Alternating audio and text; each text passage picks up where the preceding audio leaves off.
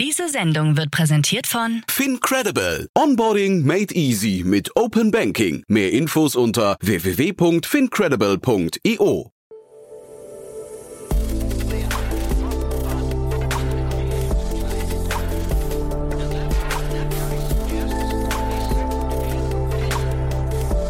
Startup Insider Daily. Morgen Update.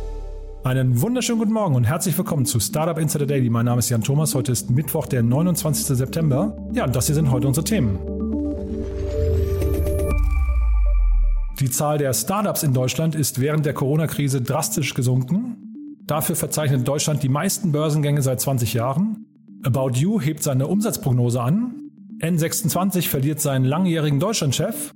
Und Facebook investiert 50 Millionen Dollar in das Metaverse. Ja, das ist auch das Thema, das ich heute mit Jan Mitschaika besprochen habe von HV Capital, der heute zu Gast ist. Wir haben gesprochen über Facebook und über die Entwicklung dort bezüglich des Metaverse und auch bezüglich der ganzen Trends rund um AR und VR.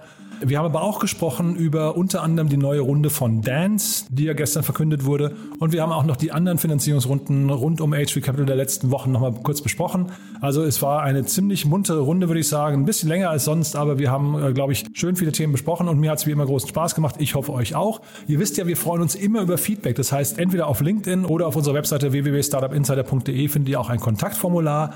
Dort immer gerne Wünsche, Anregungen, Vorschläge oder auch Kritik hinterlassen. Wir lesen das alles und freuen uns sehr. Und wir freuen uns natürlich, wenn ihr uns weiterempfehlt und wir freuen uns, wenn ihr uns abonniert. Also in diesem Sinne vielen Dank schon mal dafür. Und äh, ja, jetzt noch kurz der Hinweis auf die Nachmittagsfolge. Wir haben heute nur einen Gast, nämlich Daniel Hanelt ist bei uns, der CEO von Sport Alliance und ist ein ziemlich interessantes Unternehmen aus Hamburg, ähm, die gerade 60 Millionen Euro eingesammelt haben. Das Unternehmen bietet eine Art, ich würde sagen, Betriebssystem für Fitnesscenter an und äh, ja, da geht ziemlich viel, glaube ich. Das ist ein sehr, sehr spannendes Gespräch. Wir haben also das Ganze von mehreren Seiten durchleuchtet und haben uns dabei ein bisschen verquatscht, aber es ist wirklich sehr, sehr spannend, muss ich sagen. Also von daher hört euch das am besten einfach mal selbst an. Um 14 Uhr kommt die Sendung wie immer hier auf diesem Kanal und jetzt genug der Vorrede. Jetzt, wie gesagt, die Nachricht mit Frank Philipp, danach dann Jan Mitschaiker von HV Capital und vorher, wie immer, ganz kurz die Verbraucherhinweise. Werbung. Hi, hier ist Nina aus dem Content-Team von Startup Insider. Vielleicht hast du es ja schon gehört, wir haben endlich neben unserem Hauptkanal Startup Insider nun auch separate Kanäle für unsere verschiedenen Formate eingerichtet. Wenn du zum Beispiel nur unser tägliches Nachrichtenupdate Startup News hören möchtest, kannst du ab jetzt ausschließlich den Startup News Kanal abonnieren. Gleiches gilt für Investments und Exits, Startup Spotlight und alle anderen Formate, die zukünftig kommen werden. Die volle Ladung Startup Insider, also alle Formate, gibt es natürlich weiterhin hier auf dem Hauptkanal. Also, um die einzelnen Kanäle zu abonnieren, besuche jetzt startupinsider.de/slash insider. Wir sehen uns auf deinem Lieblingskanal. Startup Insider Daily. Nachrichten. Zahl der Startups während Corona gesunken. Statt kräftiger Zuwächse wie in den Vorjahren fiel die Zahl der jungen Unternehmen 2020 um mehr als 30 Prozent auf 47.000. Wie aus einer neuen Studie der Kreditanstalt für Wiederaufbau KfW hervorgeht, ist die Zahl der Startups in Deutschland während der Corona-Krise deutlich gesunken. Die Anzahl der mit Wagniskapital finanzierten Startups sank um knapp 9% auf 8600. Die Chefvolkswirtin der KfW, Fritzi Köhler-Geib, fasste ihre Beobachtungen wie folgt zusammen. Die Corona-Krise hat 2020 zwar Spuren bei den Startups hinterlassen, wir gehen aber davon aus, dass sich nach diesem Ausnahmejahr die Startup-Szene so schnell entwickeln wird wie in den Jahren zuvor. Was that a good year? Oh my God. Stärkstes Jahr für Börsengänge seit 20 Jahren. Während die Anzahl der Startups in Deutschland zurückging, sieht das Bild an der Börse gänzlich anders aus. Mit 22 Börsengängen deutscher Unternehmen im aktuellen Jahr verzeichnet Deutschland das höchste Emissionsvolumen seit 20 Jahren. Das geht aus der Analyse der Wirtschaftsprüfungs- und Beratungsgesellschaft EY hervor, deren Partner Martin Steinbach bereits jetzt von einem sehr erfolgreichen Jahr für Börsengänge sprach, vor allem auch, weil, Zitat, nach wie vor sehr viel Liquidität im Markt ist, die im Niedrigzinsumfeld nach attraktiver Anlage sucht. Laut EY haben die bisherigen 17 Börsengänge in Deutschland zusammen 8,2 Milliarden Euro erlöst. Weitere fünf deutsche Unternehmen haben ihren IPO an ausländischen Börsen vollzogen, wo sie EY zufolge zum Zeitpunkt der Erstnotiz auf ein Emissionsvolumen von insgesamt 1,3 Milliarden Dollar kamen. Da es noch weitere Börsenaspiranten in der Pipeline gibt, rechnet EY mit einer Zielgröße von bis zu 25 Börsengängen in diesem Jahr. About You hebt Umsatzprognose an. Zu dem guten Börsenklima passt auch, dass der Online-Modehändler About You seine Umsatzprognose für das aktuelle Geschäftsjahr angehoben hat. Nach einem erfolgreichen zweiten Quartal ist man optimistisch, das Geschäftsjahr mit einem Umsatz zwischen 1,725 und 1,775 Milliarden Euro abschließen zu können. About You Geschäftsführer Tarek Müller fasste die Entwicklung im Handelsblatt wie folgt zusammen. Wir haben unser Wachstumstempo in der Dachregion nochmals gesteigert und sind bei der internationalen Expansion sehr gut vorangekommen. Wir sind jetzt in Spanien, Norwegen und kürzlich in Italien gestartet. Zudem läuft es in unserer Technologiesparte rund.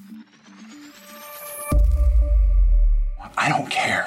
I am leaving you. N26 verliert seinen langjährigen Deutschlandchef. In einer Mitteilung des Berliner Fintech-Unicorns N26 heißt es, dass Deutschlandchef Georg Hauer die Neobank Ende Oktober verlassen wird. Nach vier Jahren bei N26 wechselt Hauer nun zum Münchner Startup Hawk L, welches Geldwäsche bei Banken aufklärt. Hier wird er die Rolle als COO und CFO übernehmen. Hawk L wurde 2018 gegründet und in ihrer Series A Runde im August mit etwa 30 Millionen Euro bewertet. Das Thema Geldwäsche beschäftigte in den vergangenen Monaten auch N26. Nachdem herauskam, dass Kriminelle immer wieder Konten über die Neobank erstellen, um Geld zu waschen, drohte zuletzt die deutsche Finanzaufsicht. Daraufhin stellte das Banken-Startup einen Risikochef ein. In einem Statement des Unicorns N26 wird sich bei Georg Hauer für die Zusammenarbeit bedankt. Indes freut sich Hawk L Mitgründer und CEO Tobias Schweiger über die Neubesetzung durch einen der umsatzstärksten Manager mit viel Erfahrung an der Schnittstelle zwischen Technologie und Bankbranche. TeamViewer will erste datenschutzkonforme Unterrichtssoftware anbieten. In der Corona-Krise hatten viele Schulen in Deutschland den Unterricht mit Lösungen von US-Anbietern wie Microsoft, Zoom oder Google bestritten. Dies wurde jedoch von den Landesdatenschutzbeauftragten stark kritisiert. Nun möchte der deutsche Softwareanbieter TeamViewer künftig die erste datenschutzkonforme Unterrichtssoftware für den Online-Unterricht anbieten. Dies kündigte das Unternehmen am Dienstag in Göppingen an. TeamViewer Classroom verzichtet dabei auf die Nutzung von Drittanbietern und wird auf eigenen Servern in deutschen Rechenzentren betrieben. Damit können alle datenschutzrechtlichen Anforderungen der Kulturministerien in Deutschland wie auch der europäischen Partnerländer erfüllt werden, sagte ein Firmensprecher. Die webbasierte Lösung setze lediglich einen gängigen Browser auf PC, Laptop, Tablet oder Smartphone voraus und funktioniert somit auch auf älteren Geräten und unabhängig vom Betriebssystem. KI soll herausfinden, wie schlimm E-Scooter wirklich sind. Die E-Scooter sind von Autofahrern meist verhasst, weil man sie kaum sieht, Fußgänger stolpern über sie, weil sie überall achtlos abgestellt werden und mit dem Fahrrad balgen sie sich um die zunehmend verstopften Fahrradstraßen. Doch was die Geräte mit dem Straßenverkehr wirklich machen, untersucht jetzt ein Projekt des Deutschen Zentrums für Luft- und Raumfahrt. Aufgenommen werden die benötigten Daten mit einem Transponder und einem Hightech-Kamerasystem. Dieser fährt durch Berlin und postiert sich an besonders viel befahrenen Strecken, um stundenlang Videos aufzuzeichnen. Dabei soll maschinelles Lernen helfen. Parallel dazu werden Metadaten erfasst und qualifizierte Umfragen durchgeführt. Am Ende soll ein Datensatz entstehen, aus dem sich dann beispielsweise auslesen lässt, wie verkehrsgerecht E-Scooter unterwegs sind. Let's cooperate. Ex-Spotify-Manager gründen neues Business Angel Syndikat in Berlin. Die drei ehemaligen Angestellten von Spotify, Ketja Jakovleva, John Bonton und Axel Bart Bringers, haben sich vor etwa zehn Jahren beim Streamingdienst kennengelernt und dort viel Geld verdient. Nun wollen sie ihr Geld und Wissen an die jüngere Generation von Startups weitergeben und haben sich deswegen als die sogenannten Spotty Angels zusammengetan. Ihre Erfahrungen haben sie bei ihrer Arbeit beim Musikriesen sammeln können, als sie für Spotify den deutschsprachigen Markt erschlossen haben. Bonton und Bringers wiederholten das Prozedere noch in 60 weiteren Märkten, wie das Branchenportal Sifted schreibt. Die drei Business Angels wollen mit Spotty Angels keine großen Summen verteilen, dafür aber in sehr frühen Unternehmensphasen mitmischen. Die Investitionssumme liegt zwischen 25.000 und 150.000 Euro, wobei das Geld nicht im Vordergrund stehen solle, sondern ihre Erfahrungen. Das Seltsamste, an dem ich je arbeitete. So bezeichnet der Microsoft-CEO Satya Nadella den nie zustande gekommenen TikTok-Verkauf. Vor mehr als einem Jahr drohte der damalige US-Präsident Donald Trump, TikTok in den USA zu verbieten. Hintergrund war ein Konflikt mit China bzw. der Versuch, chinesische Einflussnahme in den USA zu unterbinden. Die TikTok-Mutter ByteDance entschied sich damals aus diesem Grund dafür, seinen Dienst aufzuteilen. Das Geschäft in den USA, Kanada, Australien und Neuseeland sollte verkauft werden, um dem Verbot zu entgehen. Zahlreiche große US-Unternehmen waren für die Übernahme im Rennen, darunter auch Microsoft. Erst in letzter Minute wurde das Angebot doch noch abgelehnt. Nadella gab nun im Rahmen der Code Conference einen Einblick in die Verhandlungen. Ich war ziemlich angetan. Es war ein tolles Produkt. Natürlich hat jede und jeder das Wachstum gesehen und ich denke, der Rest ist Geschichte, so Nadella. Der Verkauf fand in der ursprünglich gedachten Form jedenfalls nie statt. Stattdessen war ein Deal zwischen ByteDance und Oracle sowie Walmart geplant. Eine Gesetzesänderung in China sowie eine US-Gerichtsentscheidung hat später das von Trump erlassene Verbot zusätzlich entschärft. You have to invest if you want to restore balance to the world. Facebook investiert 50 Millionen Dollar in ein Metaverse. In den nächsten zwei Jahren möchte Facebook 50 Millionen Dollar für Initiativen und Partnerschaften im Zusammenhang mit dem Metaverse ausgeben. Das Kapital kommt aus einem Fonds namens XR Programs and Research Fund. Dieser soll laut Ankündigung für Programme und externe Forschungen eingesetzt werden und um das Metaverse verantwortungsvoller zu entwickeln. Facebook beschreibt das Metaverse als virtuelle Räume, in denen man gemeinsam mit anderen Menschen etwas erschaffen und erforschen kann, die nicht physisch vorhanden sind und sich über eine Vielzahl von Produkten und Diensten erstrecken. Das Ziel bei der Entwicklung sei es unter anderem, dass das Metaverse mit Blick auf Kompatibilität mit anderen Diensten sowie auf Inklusivität, Privatsphäre, Sicherheit und wirtschaftliche Möglichkeiten aufgebaut werde. Startup Insider Daily. Kurznachrichten.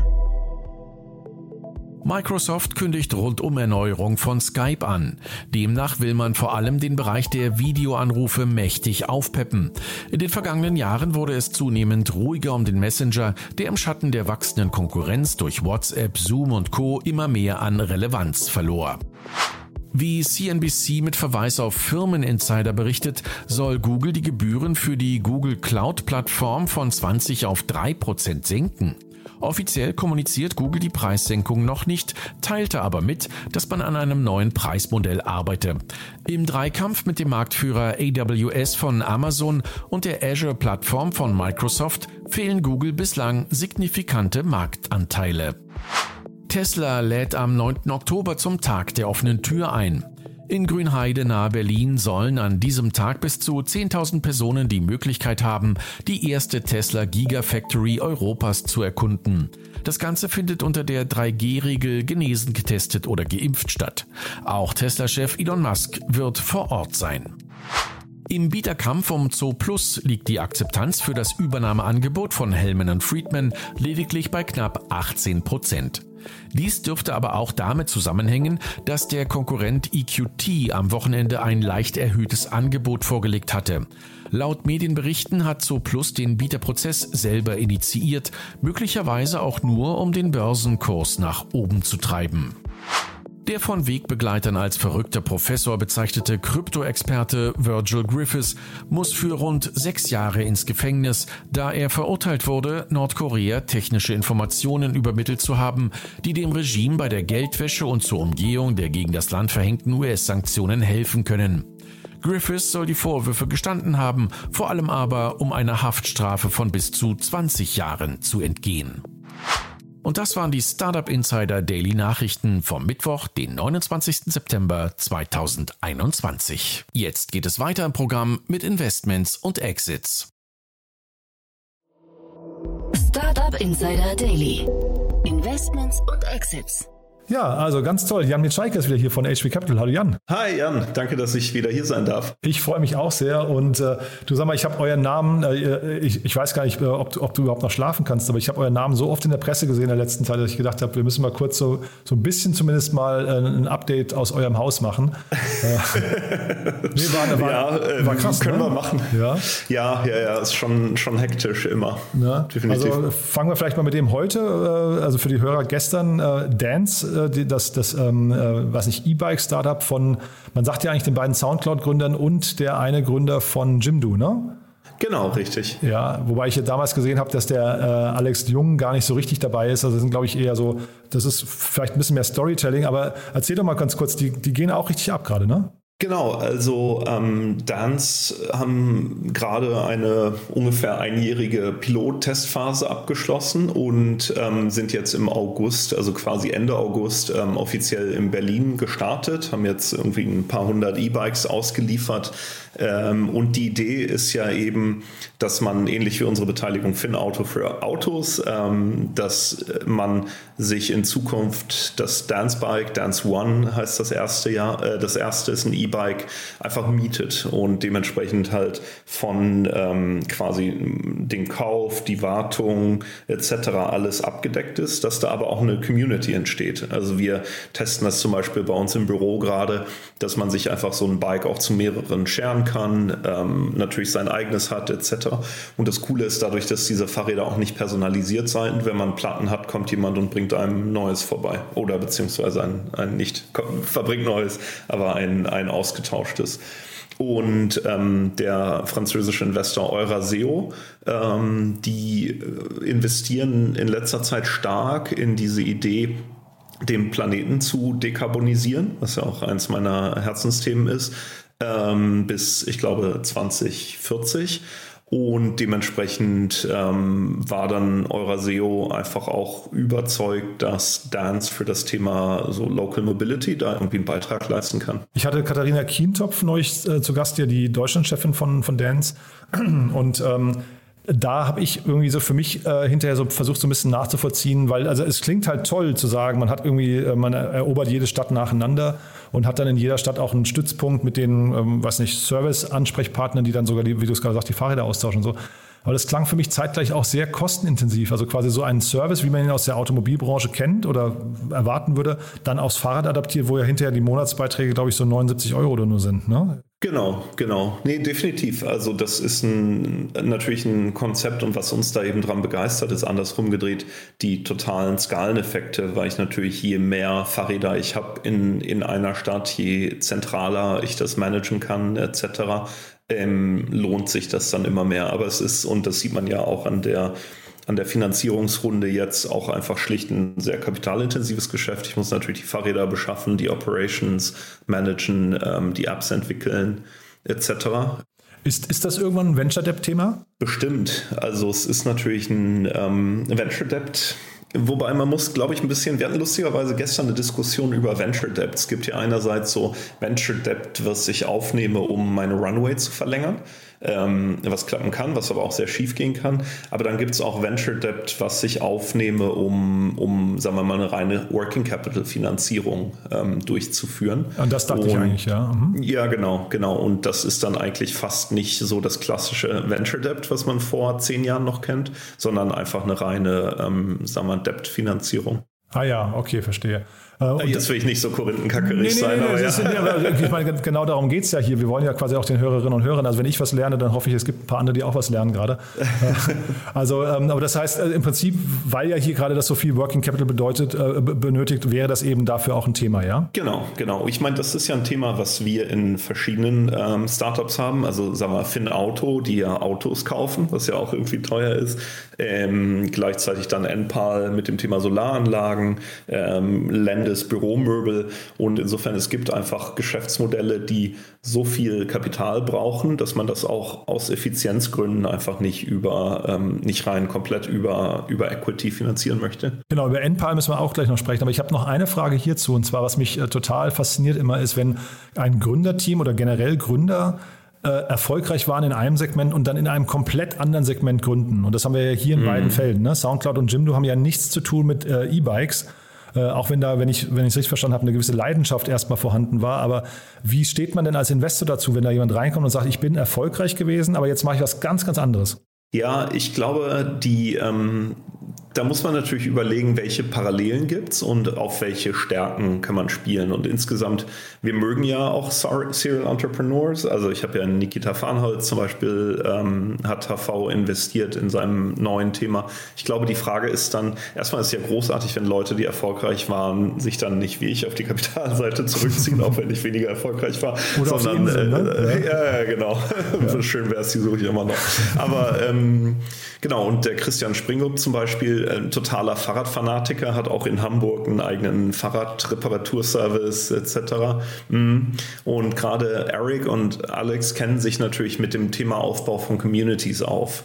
Ähm, und klar, dadurch decken die über Christian das Thema Fahrrad und dann über, über Eric und Alex die Frage, wie baue ich eine App, wie mache ich auch Abo-Modelle, war ja auch ein Soundcloud-Thema etc. Und insofern, ich gebe dir recht, ist nicht One-to-One, -one, ist nicht so wie jemand, der das gleiche Startup zwei, dreimal hintereinander gründet, was es ja auch manchmal gibt. Ähm, aber ich glaube, man profitiert einfach davon, in, in auch erfahrene Gründer zu investieren. Nicht immer. Ich wollte es auch gar nicht in Frage stellen. Ich wollte einfach nur mal deinen Blick darauf wissen. Ja, was Soundcloud übrigens auch, finde ich, sehr gut gemacht hat. Ich weiß nicht, wie es jetzt bei Dance funktioniert. Die haben eine sehr, sehr gute und auch äh, wirklich attraktive Marke aufgebaut. Ne? Das stimmt. Das stimmt. Und ich glaube, das ist zum Beispiel was, was glaube ich in, in gerade in Deutschland, teilweise in Europa, aber vor allem in Deutschland auch eine, eine unterschätzte Stärke ist. Also die Fähigkeit, große Marken aufzubauen. Also die haben, ja, finde ich auch, die haben echt so ein internationales Niveau oder so eine Strahlkraft gehabt. Eben wahrscheinlich auch durch die Nähe der Musik und, und DJ-Szene. Ne? Das hat irgendwie alles sehr, sehr gut funktioniert. Du, dann lass uns mal zum nächsten Thema. Du, du hast ja Enpal gerade schon angesprochen. Da gab es ja richtig große Neuigkeiten. Genau, also da ähm, einfach zum, zum Kontext, ich glaube, da sind knapp ähm, 350 Millionen als, ähm, als Debt, als Darlehen reingeflossen, überwiegend von BlackRock ähm, und dann noch, noch ähm, andere Teilnehmer. Und Enpal fliegt ja immer etwas unterm Radar. Ähm, diese dieses neue Geld wird jetzt nicht dafür benutzt, um, um den eigenen Geschäftsbetrieb aufzubauen, sondern ähm, Enpal kauft ja Solaranlagen und die ist eben dann an die Kunden gegen eine monatliche Gebühr vermietet. Und BlackRock hat früher halt überwiegend ähm, so zentrale Photovoltaikparks finanziert, was ja gerade in Deutschland ein sehr lukratives Geschäft ist und ähm, konnten jetzt eben dafür begeistert werden, auch ähm, das zum ersten Mal für, für Privat, private Solaranlagen zu machen. Also auch hier hatten wir den Benjamin Merde mal im Podcast, ähm, aber leider nicht den Mario Kohle, muss ich sagen, weil äh, den habe ich mal bei Christoph Käse gehört, da war ich total begeistert von ihm. Der war so ja, ich weiß nicht, so, so bodenständig und so ehrlich kam der rüber. Ähm, also das kann natürlich auch ähm, irgendwie seine Masche sein. Ich kenne ihn jetzt nicht weiter. nee, ne? der ist super. Äh, aber genau, der, der, wirkte, der wirkte total authentisch und auch selbstkritisch und reflektiert und ähm, hat aber zeitgleich gesagt, er baut ja hier jetzt so ein, so ein 10, 20 Jahres-Ding auf, ne? Ja, und die, ähm, das Spannende ist ja bei, bei Enpal einerseits ähm, sind das ja die, die Solaranlagen, die da quasi finanziert werden und das eben sehr langfristig und trägt aus meiner Sicht dadurch auch zum, zum ähm, Energiewandel bei. Und gleichzeitig gibt es dann natürlich ähm, verschiedenste zusätzliche Optionen, die man prüfen kann. Also das eine ist natürlich dann das ganze Thema Speicher dass man dann ähm, quasi Häuser nicht autark, aber sagen wir mal unabhängiger vom Netz macht. Ähm, das zweite oder ein anderes Thema ist das ganze Thema Smart Home. Ähm, dass man da nochmal reingeht, also sprich in die Steuerung, wenn die Sonne scheint, wird das Auto aufgeladen etc. Ähm, da gibt es schon sehr, sehr viel, was man noch machen kann. Und ich glaube, die Firma hat jetzt über 1000 Mitarbeiter, die ist einfach auch schon groß geworden. Ich fand, äh, das hatte ich auch damals gesagt, ich fand die Wachstumsambitionen gar nicht, ähm, äh, die dann, oder die Zahlen, die kommuniziert wurden, gar nicht groß genug, finde ich. Ne? Also sie haben ja, glaube ich, gesagt, bis Ende 2030 äh, oder bis 2030 wollen sie glaube ich, eine Million Installationen machen. Das fand ich klang jetzt irgendwie für, so für einen Zehnjahresplan gar nicht so. Äh, ja, also vielleicht täusche ich mich da auch. Vielleicht äh, wird jemand aus der Solarbranche sagen, boah, das ist total krass. Aber das fand ich irgendwie, ja, wie gesagt, bodenständig. Ne? Ja, ich glaube, dieses Geld jetzt, diese 200, ähm, nee, wie viel waren es? 350 Millionen, ich hatte im Kopf, dass das so für, ich glaube, 15.000 Solaranlagen reicht. Ja. Ist das so, ja? Ja. Okay. Das heißt, ähm, um eine Million zu installieren, da, ähm, ja, also wenn der geneigte Hörer noch investieren möchte, gerne, okay. gerne melden. Das, das, ändert den Blickwinkel dann. Ich wusste nicht, dass das Kapital hinterher vielleicht das Bottleneck wird. Das war mir gar nicht bewusst, ja. Ich dachte, es sind eher so zum Beispiel die Installateure und, und vielleicht die. Handwerker natürlich auch, ja. Ja, klar. genau. Ne? Oder auch und Dächer auch. Und Dächer also, auch, weil, ja. Ja, also es, im Moment ist natürlich ein großer Fokus auf, ähm, auf Einfamilienhäuser, äh, weil man da natürlich nur einen fragen muss. Ähm, aber gleichzeitig, also bis so der, der typische deutsche Häuslerbauer ähm, sowas macht, muss man natürlich auch überzeugen. Jetzt wollen wir heute nicht nur über euch sprechen, aber trotzdem noch mal ganz kurz. Der Janis Niebeschütz war auch noch bei mir im, im, Podcast Coach Hub und die gehen ja auch total durch die Decke und da seid ihr ja auch noch investiert, ne? Genau, genau. Also Coach Hub hat jetzt eine, ähm, eine starke Finanzierungsrunde ähm, ja, durchgeführt. Ähm, ich glaube, es waren es gab ja schon eine Series B, das waren irgendwie ähm, 30 Millionen und dann kamen nochmal 80 jetzt dazu von Draper Esprit und RTP. Ähm, dazu wir und irgendwie Partec und Speed Invest und Signals etc. Ähm, und die Idee war mit diesem, diesem Geld einfach einen französischen Player, Move One, ähm, zu kaufen und so halt den, den Marktführer in Frankreich mit dem in Deutschland zusammenzuführen. Also da kann ich wirklich nur jedem Hörer und jeder Hörerin empfehlen, das nochmal sich anzuhören, weil ähm, also das Unternehmen, zumindest nach eigener Aussage, ich kenne den Markt zu wenig, aber die sind äh, jetzt dadurch wahrscheinlich der weltweite äh, Marktführer geworden nach nur drei Jahren. Das finde ich irgendwie, also Komplett absurd. Also das Wachstum ja. ist Wahnsinn. Ja. Und also ja, äh, und Janis erzählt das wirklich auch sehr offen und äh, die Hauptformel von ihm war, weil ich habe ihn gefragt, wie geht sowas, da sagte er eigentlich, sie machen einfach sehr wenig Fehler. Ja? Das fand ich, fand ich eine coole Aussage, ja. Ähm, weil sie halt vorher sehr, die kennen sich schon beide, also das sind ja zwei Brüder, die kennen sich schon lange und haben das auch sehr, sehr lange am Reißbrett geplant, haben viele Fehler auch gemacht, glaube ich, in der Vergangenheit oder viele Sachen, die nicht so richtig funktioniert haben. Ich kenne die schon von diesen My Parfum-Zeiten was ja irgendwie eine coole Idee war, aber jetzt eben, also vergleichsweise eher dann irgendwie auf dem Boden geblieben ist. Ne? Klar, ja, ja, das stimmt, das stimmt. Ich glaube auch der, ähm, also neben Produkt etc. ist auch das ganze Thema Vertrieb einfach ähm, bei denen total hoch aufgehangen. Und ich glaube, das ist ja auch nochmal, ich glaube, genau der Janis, der war bei, bei LinkedIn, meine ich, zwei Jahre ähm, und hat da halt einfach den, das, den Verkauf in die Unternehmen äh, nochmal weiter gelernt. Ähm, ich glaube, so Vertrieb ist manchmal eine unterschätzte Kompetenz. Was ich da irgendwie auch noch spannend fand, also wie gesagt, ich verlinke den Podcast, aber ähm, ich, äh, dass jemand dir sagt, also ähnlich wie bei LinkedIn eigentlich, dass der jemand dir sagt, eigentlich ist jedes Unternehmen auf der Welt unser potenzieller Kunde. Mm, ja. ist geil, ne? Also aus, aus Investorensicht gehen doch da wirklich, da, da, da gehen doch die, die, die Sterne auf, oder?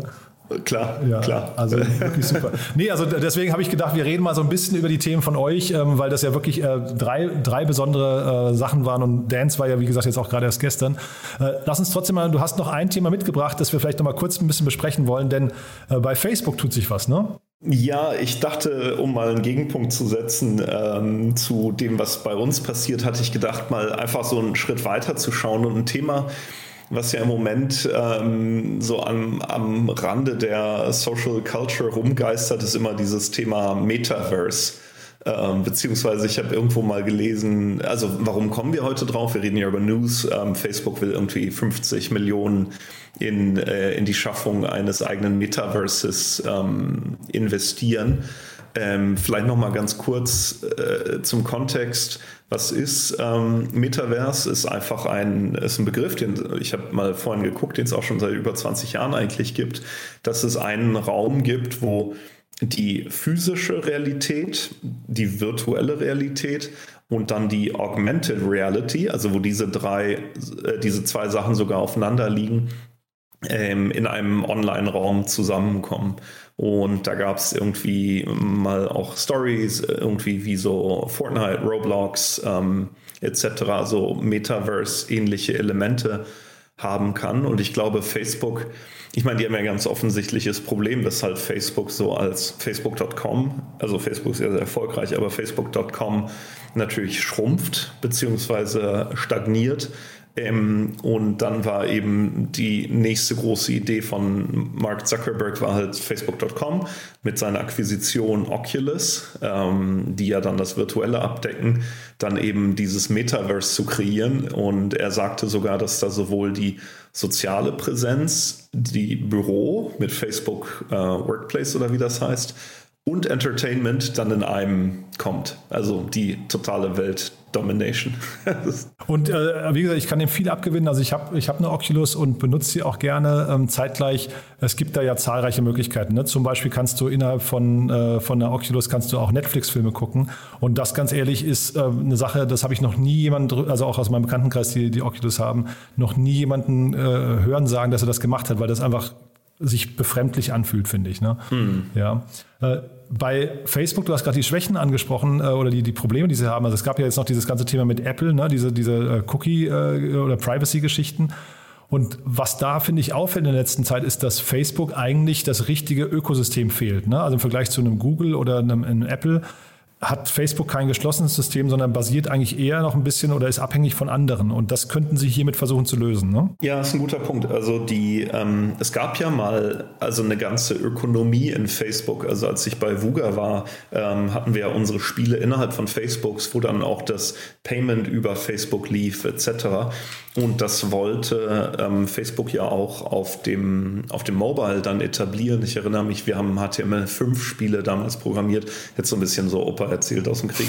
Aber ähm, bis dann Apple gesagt hat, so nee, der App Store ist unserer, ähm, so nicht, Freunde. Und da deswegen ähm, gab es natürlich bei Facebook auch eine Reihe von Experimenten mit eigener Hardware, ähm, haben sich natürlich alle im Vergleich zum Mobile Device ähm, ja, gänzlich nicht durchgesetzt. Ich weiß gar nicht, wie viele Leute Oculus jetzt haben, aber es sind immer weniger als man denkt, ehrlich gesagt. Nee, das glaube ich auch. Also Oculus ist, glaube ich, momentan wirklich so ähm, noch, noch ein totales Nischenprodukt.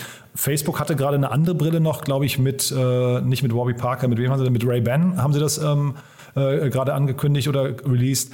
Das ist so ein Augmented Reality-Ding, so ein bisschen wie bei Snap, ne? Vor fünf Jahren ähm, äh, sind sie jetzt, glaube ich, so, also wenn ich es richtig weiß, mit WhatsApp gekoppelt man darf ja nicht ver vergessen, also Facebook ist eben nicht nur Facebook, sondern Instagram, ähm, WhatsApp äh, und, und Oculus. Und die irgendwo zusammenzubringen, macht, glaube ich, erstmal total Sinn. Ich finde dieses Brillenthema gut. Ich trage auch seit, keine Ahnung, 20 Jahren eine Brille. Ähm, ich finde das auch ähm, sehr spannend. Es gab ja die Google Glasses, die ja einfach so socially super weird waren. Dann gab es diese Snap-Brillen, ähm, diese Ray-Ban mit den Kameras. Ich hatte letztens mal diese Bose-Brillen auf, ähm, wo man wirklich auch drüber telefonieren kann und und Musik hören, ohne Stöpsel im Ohr zu haben. Ähm, und dann natürlich alles, was über die Apple Glasses kolportiert wird.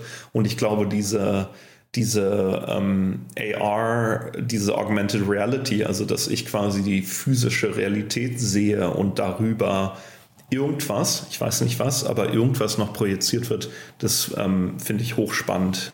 Äh, ist natürlich dann die Frage, wie man erstmal, ja, wie man vielleicht die Fehler von den Google Glass etc. vermeidet. Ja, also ne, ich glaube, da war es ja immer, du sagst ja gerade, dass wenn, wenn dir jemand gegenüber sitzt und hat eine, eine Google Glass auf, dann fühlt man sich erstmal, ähm, weiß nicht, unwohl, glaube ich, weil man nicht weiß, filmt er jetzt gerade oder so. Ähm, jetzt bei der Oculus, was mir noch fehlt, ist die Fantasie im Business-Bereich. Also, dass das irgendwie in der äh, Gaming-Industrie sich durchsetzen könnte. Ja, oder es gibt ja auch, äh, sag mal, andere. Tut's aber schon lange nicht, ne? Findest du, ja? ja. Ich glaube, die, ich meine, wann, wann wurde die erste Oculus also ich glaube, Facebook hat Oculus 2014 gekauft, ne? Ach, so früh schon. Ich hätte gesagt, so zwei Jahre später sowas äh, hätte ich gesagt, gefühlt. Aber das kann, die Zeit vergeht auch schnell, ne? Ähm, ja, nee, also. Aber sorry, ich wollte dich nicht unterbrechen. Nee, nee, ich, ich wollte eigentlich nur sagen, ich wollte im Gaming-Bereich kann ich dem Ganzen äh, viel abgewinnen. Im Business-Bereich und darauf, das war ja irgendwie so Teil der Ankündigung auch, ähm, dass man irgendwie Business-Apps hat und dann so ein Zoom, eine Zoom-Alternative schafft. Das, die Fantasie fehlt mir momentan noch. Aber das kann natürlich zehn Jahre vorgespult. Die, die großen Konzerne haben ja alle Zeit. Also vielleicht ist das dann auch ein Thema. Ne? Ja, ich glaube, VR für mich, ich glaube, dieses Gefühl ist auch immer etwas befremdlich, da so komplett drin zu versinken, was vielleicht im Entertainment ganz cool ist. Aber ansonsten bin ich eher ein großer Fan von Augmented Reality, ähm, dass man eben seinen Bildschirm überall dabei hat, seine Zoom-Konferenz ähm, was auch immer, ähm, einen Vogel anschaut und dann sieht man, was das für ein Vogel ist, also ich als Stadtmensch ähm, und so weiter. Ähm, aber ähm, ja, ist glaube ich alles noch, ähm, noch Zukunft. In, eigentlich ganz spannend fand ich ja auch so, im Gaming dann wiederum diese Augmented Reality Sachen, so Pokémon Go oder Aglet, ein Startup aus Düsseldorf, die so ein Sneaker Collection Game bauen in, in der Augmented Reality, im Metaverse. Also da gibt es schon interessante Sachen. Und dieser Fonds soll ja im Prinzip jetzt genau solchen Unternehmen auch zugutekommen, ne? die 50 Millionen. Ich finde, 50 Millionen ist übrigens keine, das ist kein Ausrufezeichen, ne? finde ich. Also da, das ist eher so, ähm, wir, wir wollen auch mal was machen. Das kommt ja, glaube ich, von dem Boss, äh, dieser, dieser neue äh, Andrew Bosworth, der neue CTO hat das, glaube ich, ins Leben gerufen, diesen Fonds das fand ich jetzt eher so, ich weiß nicht, wie, wie du das wertest, aber das ist irgendwie kein, kein äh, Weltmarktführer im Social Media Bereich, der jetzt hier sagt, wir wollen das erobern. Ne? Nee, nee, ich glaube, also, wobei, was man sagen muss, ich glaube, diese 50 Millionen waren eben vor allem gedacht, um die klassischen Vorwürfe gegenüber Facebook zu entkräftigen. Also wie machen wir es ähm, privacy compatible, wie machen wir es sicher, wie machen wir es inklusiv, ähm, etc. Ähm, dafür sind die 50 Millionen. Aber es stimmt schon, eigentlich wäre es mal interessant, ähm, wer so die Developer-Programme auflegt, um, um, um sowas richtig groß zu machen. Genau, weil das hast du ja jetzt eben mal, sagen wir so ein Andresen Horowitz oder sowas, die gehen dann hin und machen, sagen zum Beispiel im Kryptobereich oder Blockchain-Bereich, wir, wir hauen jetzt mal so richtig eine, eine Nummer raus, ne? Und nicht eben, das sind ja dann keine 50 Millionen, sondern eher, dann geht es um Milliarden. Und ich finde, sowas fehlt an dieser Stelle hier noch. Da müssten sie, glaube ich, ähm, um das Ganze massenkompatibel zu machen, muss auch das App-Angebot wahrscheinlich irgendwann nachziehen oder die, die Anwendung. Ne? Ja, ja, ja, das stimmt schon. Und ich meine, wenn man überlegt, selbst damals haben irgendwie Mobile Games ähm, irgendwie, keine Ahnung, vier bis sechs Millionen gekostet. Also äh, ja, das, und ich glaube, ich kann mir vorstellen, dass in dem Bereich das nochmal das noch mehr einfach ist. Na, vielleicht, äh, wir hatten jetzt gerade ja auch ähm, durch Corona, jetzt hatten wir gerade so mehrere QR-basierte Startups besprochen hier. Das ist ja irgendwie irre, was der QR-Code quasi so ein Revival oder so einen späten Durchbruch erlebt. Ne? Vielleicht kommt das auch noch fürs Hologramm irgendwann. Also vielleicht, vielleicht ist es dann gar nicht hinterher die, die, VR-Brille, sondern irgendwie so eine, äh, eine, Technologie, mit der gar keiner mehr rechnet. Ne? Du, kann sein. Who knows? We cool. shall see. Ich ja. es ja schon cool, irgendwie, äh, ja, obwohl, ich weiß gar nicht, was ich cool finde. Muss ich heute Abend mal drüber nachdenken.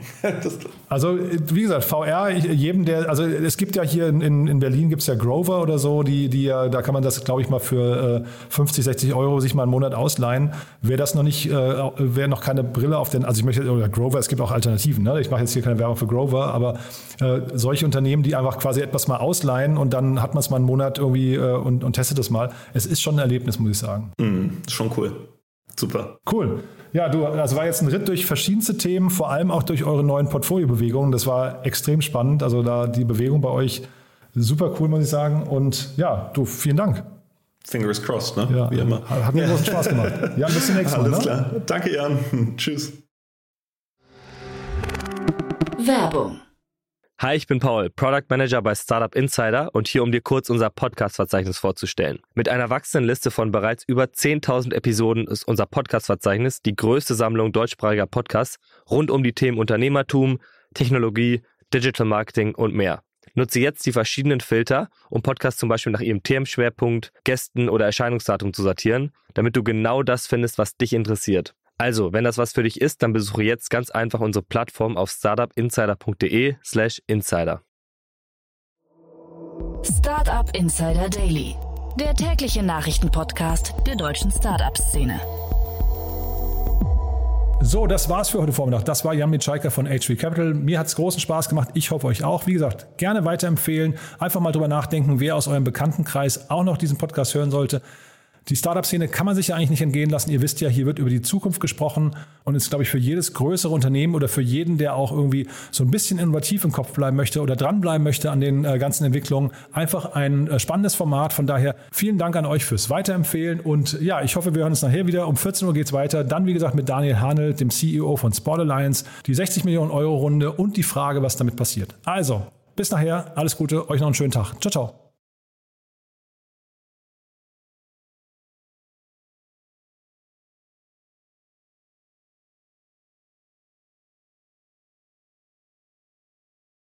Diese Sendung wurde präsentiert von Fincredible. Onboarding made easy mit Open Banking. Mehr Infos unter www.fincredible.io.